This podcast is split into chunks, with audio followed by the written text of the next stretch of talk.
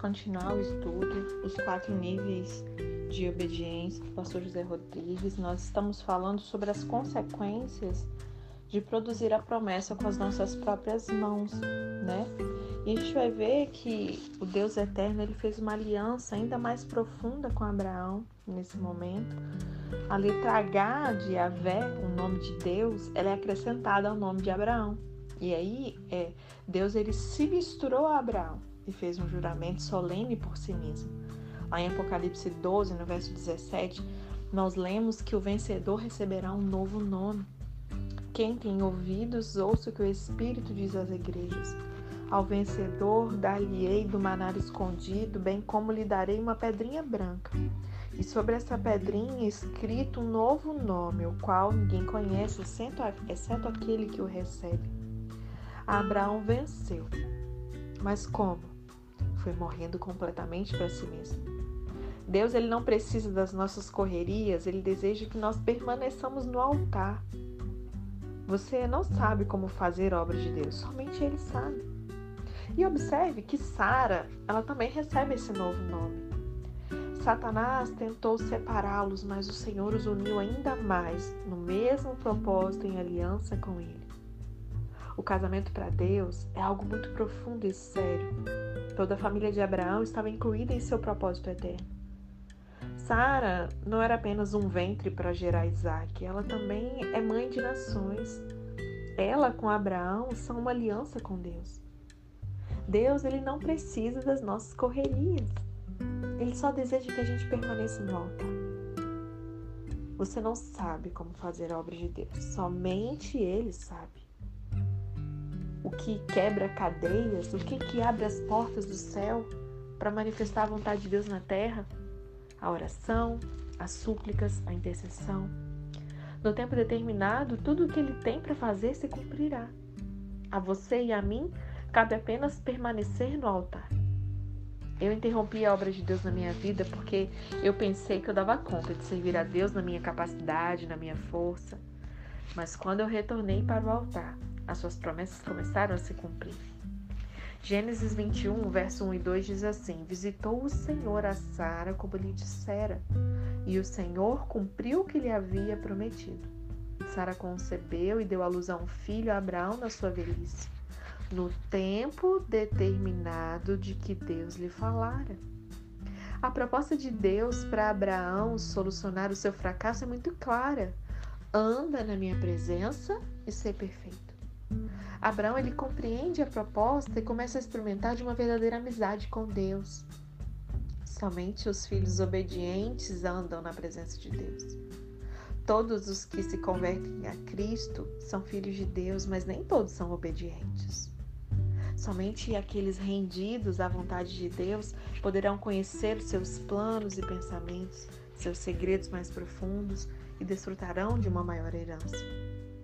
Andar na presença de Deus é a solução para o crente fracassado. Um cristão que se sente derrotado pelo mundo, pela sua carne e pelo diabo ainda não compreendeu que as suas forças jamais poderá ser vencedor.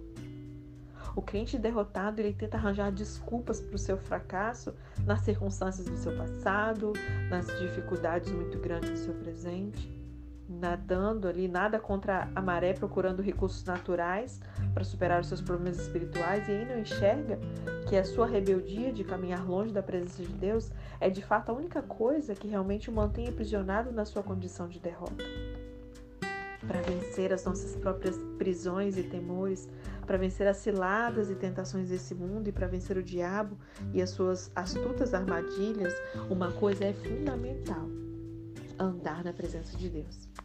Por isso, uma coisa é ser filho, outra coisa é ser filho e amigo de Deus. O crente vitorioso encontrou um lugar permanente na comunhão e descanso na presença do Pai. Observe que primeiro Deus diz: anda na minha presença e somente depois ele diz e ser perfeito. O caminho da perfeição é o caminho de transformação do nosso caráter, de glória em glória, até que se manifeste aquilo que é perfeito, que é o caráter do próprio Jesus. Somente depois de estarmos em Sua presença, nós poderemos ser perfeitos como perfeito é o nosso Pai Celeste. Provérbios 4, 18 diz: Mas a vereda do justo é como a luz da aurora, que vai brilhando mais e mais até ser dia perfeito. Não existe perfeição sem a presença de Deus. Você não poderá, poderá brilhar cada dia mais até ser perfeito sem a presença de Deus. O caminho da perfeição é para os filhos obedientes, é para os vencedores, é para os amigos de Deus. Abraão, ele era um amigo de Deus. No capítulo 17 de Gênesis, Abraão ele tem a sua aliança estabelecida e aí ele passa a desfrutar de uma comunhão com Deus como nunca antes. No capítulo 18, nós podemos contemplar o desenvolvimento aí dessa amizade. Sara é visitada, em um ano ela teria seu filho. Além disso, Deus ele abre a Abraão os seus desígnios com relação ao futuro de Sodoma. Abraão não tinha mais nada a ver com aquela terra e aquele povo. Provavelmente, se dependesse de informações naturais, descobriria que Sodoma era muito próspera, que gozava de desenvolvimento, que poderia até pensar em investir bens ali. Naturalmente falando, era impossível pensar na destruição daquela poderosa região. Mas Abraão, ele era amigo de Deus, que o fez saber dos desígnios do seu coração. Gênesis 18, 17 a 18 diz assim: Disse o Senhor: Ocultarei a Abraão o que estou para fazer, visto que Abraão certamente virá a ser uma grande e poderosa nação, e nele serão benditas todas as nações da terra. Na verdade, aqui é uma pergunta, né? O Senhor diz assim: Ocultarei a Abraão o que eu estou para fazer, visto que Abraão certamente virá a ser uma grande e poderosa nação e nele serão benditas as nações da terra. Então, certamente Deus ele não ocultaria de Abraão que ele iria destruir, destruir Sodoma. E aí, por que que Deus não revelar, ele revelaria, né, esse intento para Abraão? Seria apenas para satisfazer um desejo de compartilhar esse segredo com alguém? E obviamente que não. Deus ele não faz nada sem propósito, né? Ele conseguiu encontrar em Abraão um intercessor. E Ló foi salvo como que pelo fogo. Abraão ele intercedeu pelo seu sobrinho e por isso Ló conseguiu escapar do juízo reservado para Sodoma. Ao tempo em que destruía as cidades da campina, lembrou-se Deus de Abraão e tirou a Ló do meio das ruínas, quando subverteu as cidades em que Ló habitara. Ló tinha se, tinha se tornado um todo-poderoso em Sodoma. Era governador, conforme você pode conferir na sua Bíblia em Gênesis 18, verso 1 e 9. Mas a semente que o seu tio plantou no seu coração ainda mantinha no seu coração aceso o desejo pelo Senhor. Deus ele deseja mover a sua poderosa mão para salvar, para curar, para libertar, para edificar, para fazer a sua obra. Mas ele decidiu fazê-lo por meio da igreja. É necessário, portanto, que a igreja compreenda qual que é a vontade do Pai, porque tudo aquilo que ligar na terra será ligado nos céus, e tudo aquilo que desligar na terra será desligado nos céus. E sabe qual é o coração do Senhor, irmãos? É poder dizer para nós: já não vos chamo servos, porque o servo não sabe o que faz o seu senhor, mas eu tenho vos chamado amigos, porque tudo quanto ouvi do meu Pai eu vos tenho dado a conhecer. Está lá em João 15, verso 15. E aí foi isso que aconteceu com Abraão. O problema é que a igreja ela não deve ligar e desligar aquilo que ela deseja para si mesma, aquilo que ela pensa ser a vontade de Deus. Para que a igreja seja poderosamente usada pelo Espírito Santo sobre a terra antes, ela tem que entender quais são as cargas do coração de Deus. Aleluia. A nossa comunhão com Deus ela deve chegar a esse ponto o conhecimento dos desígnios eternos do Senhor. Buscar entre eles um homem que tapasse o muro e colocasse na brecha perante mim a favor dessa terra, para que eu não destruísse, mas ninguém a achei. Ezequiel 22, 30. Os homens de Deus no tempo de Ezequiel poderiam faz, estar fazendo qualquer coisa para Deus, menos ouvindo o clamor do seu coração. A profunda e verdadeira comunhão com Jesus nos leva, nos leva a sentirmos o que ele sente, a chorar pelo que ele chora, a nos alegrarmos com o que ele se alegra.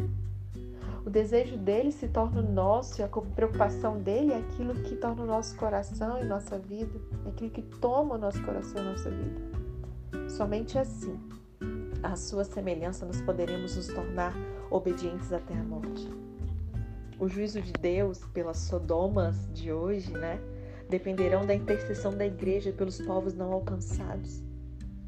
Deus ele encontrou a intercessão de Abraão para salvar Ló, julgar Sodoma e hoje nós vivemos o mesmo quadro. A comunhão com ele tem um claro objetivo descrito em Filipenses 2, versos 5 a 8 diz: Tende em vós o mesmo sentimento que houve também em Cristo Jesus, pois ele, subsistindo em forma de Deus, ele não julgou como usurpação ser igual a Deus Antes, a si mesmo se esvaziou, assumindo a forma de servo, tornando-se a semelhança de homens, reconhecido em figura humana, a si mesmo se humilhou, tornando-se obediente até a morte morte de cruz. O Senhor ele só revela os seus elevados intentos para aqueles que abriram mão de fazer a sua obra na força do seu braço. Só existe uma maneira de sermos úteis nas mãos de Deus quando o nosso coração é mudado à imagem do coração do nosso amado. Muitos de nós estamos preocupados com os nossos empregos, com o que haveremos de comer ou vestir, com a programação de domingo. Mas quantos de fato estamos ouvindo dele o que ele deseja para a nossa vida, para a nossa família, para a nossa nação, para toda a terra nesse tempo? Será que Deus ele tem achado amigos com quem ele pode compartilhar suas angústias e que o ouvirão e responderão ao clamor do seu coração? Quantos ele tem encontrado que estavam na brecha pelas nações da terra, que estão debaixo do seu juízo, vivendo em fome, misérias, guerras, depravações, distantes de Deus, sem qualquer conhecimento de Jesus e da sua obra? Existe um clamor no coração de Deus pelos povos não alcançados. Mas a igreja brasileira insiste, de forma geral, em permanecer surda porque ele deseja. Sobre este episódio da intercessão de Abraão por Ló, e os acontecimentos de Gênesis 18 e 19, eu quero ainda chamar a atenção para algo muito interessante. Abraão estava à entrada da sua tenda quando ele recebeu a visita de três homens. Dentre eles estava o Senhor. Gênesis 18, verso 1 a 2 diz assim: Apareceu o Senhor a Abraão nos carvalhais de Manre, quando ele estava sentado à entrada da tenda, no maior calor do dia. Levantou ele os olhos, olhou e eis três homens de pé em frente dele. Vendo-os, correu da porta da tenda ao seu encontro, prostrou-se em terra. Nesse momento, Abraão se apressou e pediu que eles ficassem ali com ele. Os três responderam que deveriam ser feito como Abraão dissera. Todavia, com Ló foi diferente. Gênesis 19, verso 1 e 2 diz assim: Ao anoitecer, vieram os dois anjos a Sodoma a cuja entrada estava Ló sentado. Este, quando os viu, levantou-se e, indo ao seu encontro, prostrou-se rosto em terra. E disse-lhes: Eis agora, meus senhores, vinde para a casa do vosso servo, pernoitai nela e lavai os pés, levantar-vos-eis de madrugada e seguirei o vosso caminho. Aqui nós podemos registrar que não havia três homens, mas apenas dois anjos. O Senhor não estava ali. Quando Ló insistiu que eles entrassem em sua casa e ele ficassem, qual que foi a primeira resposta dos anjos? Eles responderam: Não passaremos a noite na praça. Nós não vamos entrar, a gente vai passar a noite na praça. Aqui é revelada uma diferença entre Abraão e Ló, entre o crente que é peregrino, que não se deixa atrair pelos convites do mundo, que decide entrar pelo caminho da obediência e do anseio pelo que é celestial, e do crente que vive segundo a própria vontade, escolhendo as campinas de Sodoma, envolvido pelo que é terreno. Abraão ele se tornou amigo de Deus e recebeu sua, na sua própria casa o Senhor que ali comeu com ele. Ló não faz parte da lista de homens de fé que alcançaram a herança eterna. Os anjos eles preferiram dormir na praça a dormir na casa de alguém que nunca teve um coração rendido para Deus. Abraão ele estava seguro do juízo de Deus. Aqueles que avançam no caminho da obediência, eles serão guardados do juízo reservado para esse século e para a própria igreja no tribunal de Cristo. Porque o Senhor há de julgar a terra e também a sua igreja. Como eu tenho dito, nós estamos num tempo onde Deus está para julgar a sua igreja. Ele está alvejando as vestes da noiva. Somente aqueles que obedecerem até o último nível vão poder dizer: quanto a mim, estou já sendo oferecido por libação e o tempo da minha partida é chegado combati o bom combate, completei a, a carreira e guardei a fé. Já agora a coroa da justiça me está aguardada, a qual o Senhor, reto juiz, me dará naquele dia. E não somente a mim, mas também a todos quanto amam a sua vida. Aqui o apóstolo Paulo registrando lá em 2 Timóteo, capítulo 4, versos 6 a 8. A W. Tozer disse: O teste final do amor é a obediência. Aleluia. O próximo nível é o nível 3, Moriá e a entrega de Isaac. Em Moriá, nós vemos o último altar de Abraão, refletindo aí o resultado da maturidade, de tudo aquilo que o pai da fé havia aprendido com Deus na sua jornada de obediência. Desde o início até o momento de Moriá, Abraão ele estava andando com Deus por 40 anos. E como quem chega ao final de um curso, ele teve que passar por uma prova final. Então Deus pediu que ele sacrificasse Isaac, seu único filho a quem ele amava. O número 40 na Bíblia, ele aponta para a provação, né? Os 40 anos que o povo passou com Moisés no deserto falam de prova, de aperfeiçoamento para entrar na terra prometida. E quando Deus colocou Abraão à prova, ele sabia o que estava fazendo. Ele não divide a sua glória com ninguém e não pode aceitar ninguém no lugar dele no nosso coração. Quantos Isaacs será? Tem tomado o lugar de Deus na nossa vida? Quantos Isaacs nós estamos precisando estar dispostas a sacrificar? Moriá significa adoração. Nesse quarto altar, Abraão ele pôde responder a Deus em um grau tão profundo de adoração, porque na sua vida ele já havia aprendido que Deus é digno de toda confiança, de toda a sua vida, de todo o seu afeto e, e que tudo é dele, porque ele é para ele, por ele, para ele são todas as coisas. Neste momento nós temos a figura de um homem absolutamente rendido a Deus, capaz de adorar no momento em que mataria aquilo que ele tinha de mais precioso sem as marcas da cruz na nossa vida, nós adoramos a nós mesmos, nós nos conduziremos, consideramos, nós nos consideramos é, a nossa vida e o que nós temos precioso demais para serem oferecidos a Deus, sabe? Como se aquilo fosse, nossa, muito precioso. É nesse momento que Deus trata com aquilo que é mais precioso para Abraão, aquilo que era mais íntimo, o alvo do seu maior apego, para torná-lo ali um verdadeiro adorador. Você não é o verdadeiro adorador quando você está dançando, entregando-lhe seu coração com toda intensidade no altar. Não é isso. Quando Deus ele coloca diante de você uma prova, ele sempre o faz sabendo que você tem condições de ser aprovado. Deus não vai colocar um obstáculo grande para você no início da sua carreira. Mas à medida que você cresce, amadurece, então é possível que o seu aperfeiçoamento seja cada vez mais profundo. Tudo isso para uma coisa: para que Jesus tenha todo o ganho da sua vida no seu coração e assim ele seja glorificado por meio da sua vida. Gênesis 22, verso 1 e 2 diz: Depois dessas coisas, pôs Deus Abraão à prova e lhe disse a Abraão, e este lhe respondeu: Eis-me aqui. E acrescentou Deus: Toma teu filho, teu único filho Isaque, a quem amas, e vai-te à terra de Moriá, oferece-o ali em holocausto sobre um dos montes que eu te mostrarei. Devemos observar com cuidado esse momento tão importante que a Bíblia revela para nós. Em primeiro lugar, Deus chama Abraão e ordena que ele tome seu único filho para oferecer em holocausto. A expressão único tem um grande significado. Para Deus, Ismael não contava como um filho legítimo de Abraão, entende? aquele que herdaria as promessas, aquele é, em quem todas as nações da terra seriam abençoadas, era Isaac e ninguém mais. A palavra único aqui é a mesma usada lá em João 3,16 no original, sabia? Onde Deus menciona do seu único filho. E em segundo lugar, nos salta aqui a expressão quando Deus fala a quem amas. Essa é a primeira vez que a palavra amor aparece na Bíblia, sabia?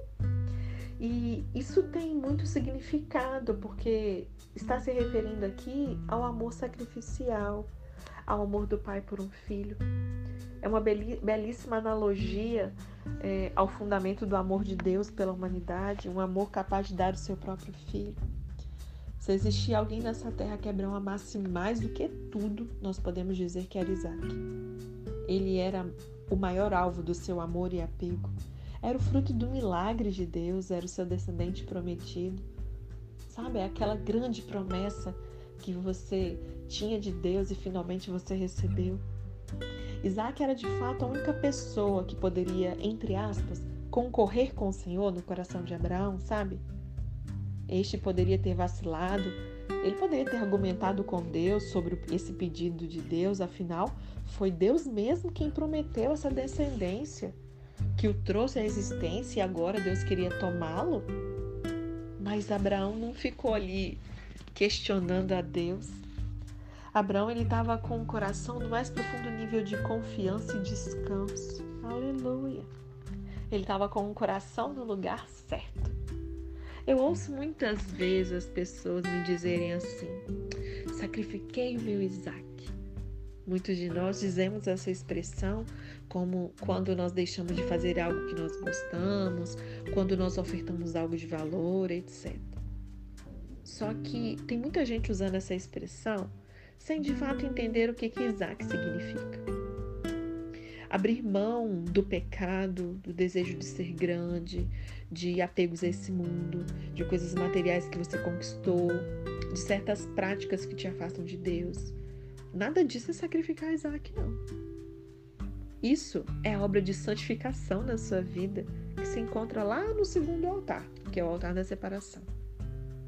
Muitas pessoas estão no altar da separação, sendo santificados e apartados do monte de ruínas do mundo e pensam que estão no quarto altar, que é o altar da adoração. Não, não, não. Irmãos, Moriá fala de algo muito mais profundo do que a nossa santificação nos separando deste mundo e de nós mesmos. No nível 3 de obediência, as coisas e práticas do mundo que nos disputavam com o Senhor já estão de lado. Não existe essa guerra aí, não.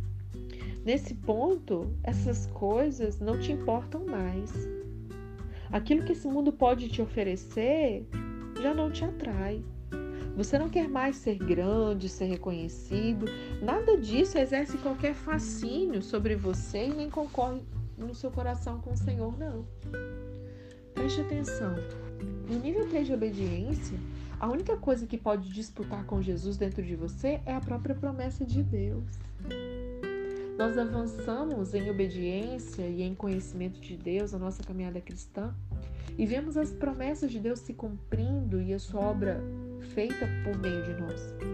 E tudo isso é maravilhoso, e nessas coisas que essas é, que são as promessas celestiais, que são os milagres que Deus preparou desde a fundação do mundo para que nós vivêssemos, o nosso coração ele se envolve com muita alegria no espírito e na alma.